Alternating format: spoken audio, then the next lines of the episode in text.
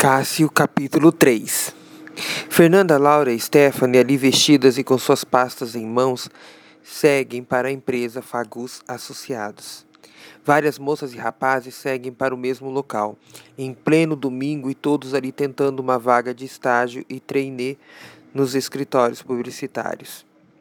Logo de cara são enfileirados e recebem senhas com os números e cores diferentes. Laura e Fernanda conseguem fichas verdes Stephanie fica com a Rosa e entra na segunda chamada. Laura e Fernanda são chamadas logo depois. Ali pelos corredores, em várias salas, psicólogos e outros profissionais de RH entrevistam e investigam suas possíveis futuras colegas de trabalho. Laura olha para a porta e vê Stephanie passar pelo corredor um tanto confiante. Fernanda é chamada na sala 14 e Laura na 18. Ali de frente, uma senhora negra de seus quase 50 anos. Ela sente sua pele esfriar e começa a tremer. Quantos anos tem, garota? Dezoito, senhora. Me chame de Dirce. Fique tranquila. Calma, tem idade de minha neta do meio. Sim, senhora. Você é bonita, sabe falar muito bem. Obrigada. Tem facilidade com computadores? Mais ou menos, senhora. Bem, aqui no mínimo tem de saber usá-los. Posso me virar, senhora. Olhe, menina, não temos pessoal suficiente para ensinar. Entendo, mas eu preciso muito. Sei. Laura começa a tremer as pernas, seus pés tilintam ali, sob o olhar severo de Dirce. Olhe, talvez me engane, mas vou te dar uma oportunidade de mostrar para que veio. Obrigado, senhora, de coração. Acredite, moça, aqui somos todas lutadoras e vencedoras. Sim, senhora. Já no pátio, Fernanda e Laura ficam a saber que Stephanie não conseguira. O homem que a entrevistou conhece o antigo encarregado dela. Aí deu ruim para ela. Ali papeando, elas esperam para que sejam chamadas com mais 50 moças e rapazes para a segunda fase. Aos poucos são chamados grupos de cinco a oito pessoas que entram em duas salas. Ali são feitos testes de caligrafia, digitação e alguns cálculos básicos. Certos rapazes e moças são excluídos ali por terem algum tipo de dificuldade nos testes. Para Laura, lhe deram um trecho de Monteiro Lobato. Escreveu seus dados pessoais à mão, fez cálculos de mais vezes e dividir.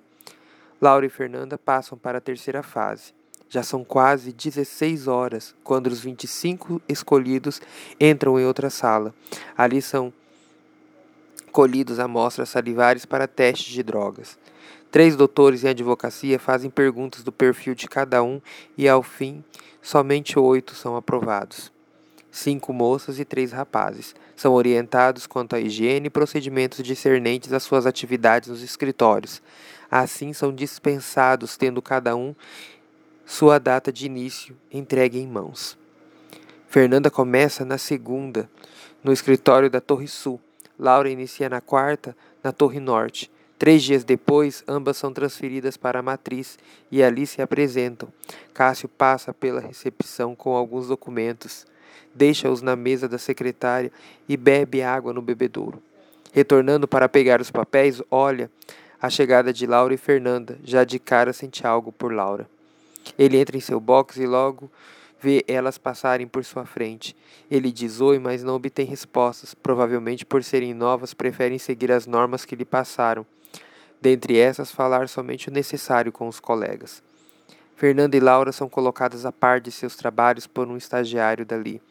Ele determina os locais de cada um e lhes dão as atividades, logo iniciadas o trabalho. Perto das dez, Cássio vai à copa para tomar um café e comer coxinhas de frango que comprara para seu almoço.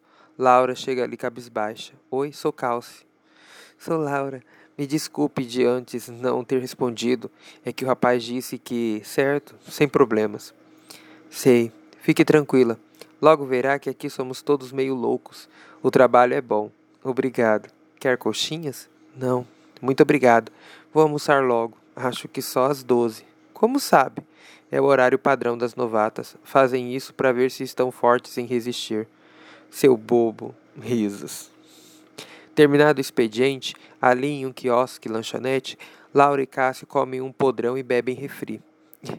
Esse até que está bom. Olha só, achei uma curiosidade em você, expert em podrão. Mais ou menos isso. Como assim? Moro por minha conta desde os meus 16 anos. Nossa, meus pais faleceram e fui morar com uma tia. Lá briguei com o filho dela e cá estou.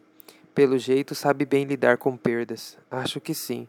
Também perdi os meus pais. Hoje vivo com minha tia. Diferente da sua, ela não teve filhos. Talvez por isso nos trate tão bem, com carinho e severidade, do modo dela, mas bem.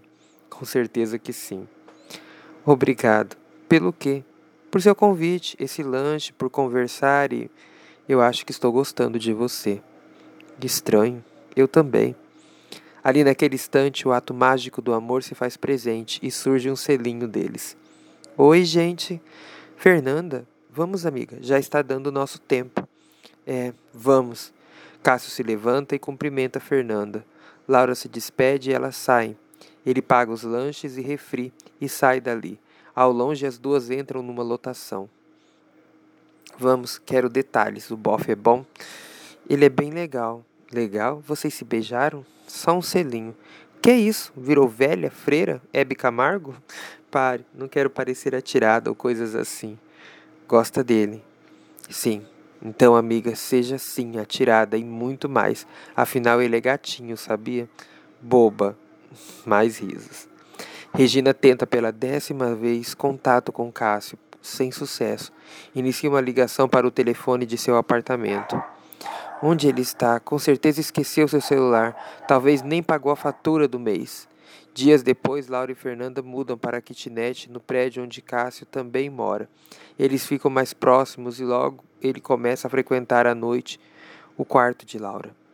Fernanda recebe ligações de alguns rapazes do escritório, mas decide por curtir o romance da amiga por enquanto. Afinal, sofrera muito nas mãos de um rapaz por quatro anos, perdidos em tripla traição.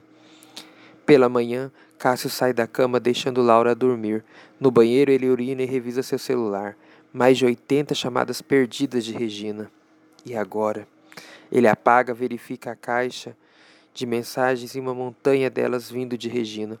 Após apagá-las, ele retorna para a cama, abraça Laura com força e carinho.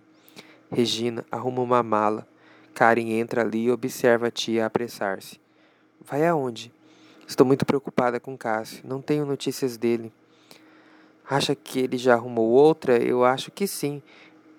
Bem provável, afinal você mandou para a matriz. Não foi bem assim. Claro que foi. Você acha que as pessoas têm de fazer tudo a seu gosto? Tomara que não, mas tudo indica que ele já tem outra. Aceite. Pare com isso. Se não veio me dar apoio, então pode sair. Acha que vou ficar não quero perder nenhum detalhe disso. Acha mesmo que existe outra? Sim. Por que ele não me disse? Me ligasse então. Para quê? Só para adiantar o que está fazendo agora, indo atrás do homem perdido? Tem certeza que só tem 14, menina? Aprendi tudo o que sei com a melhor, você, tia. Certo, já me arrependo. Bom, agora já é tarde. Aprendi muito bem contigo, tia. Eu mereço. Para ajudar, ainda tenho uma sobrinha mimada e mal educada pra caramba. Obrigado, tia. Por favor, Karen. Vai logo. Eu me viro muito bem aqui. Vai ficar bem? Eu sempre fico.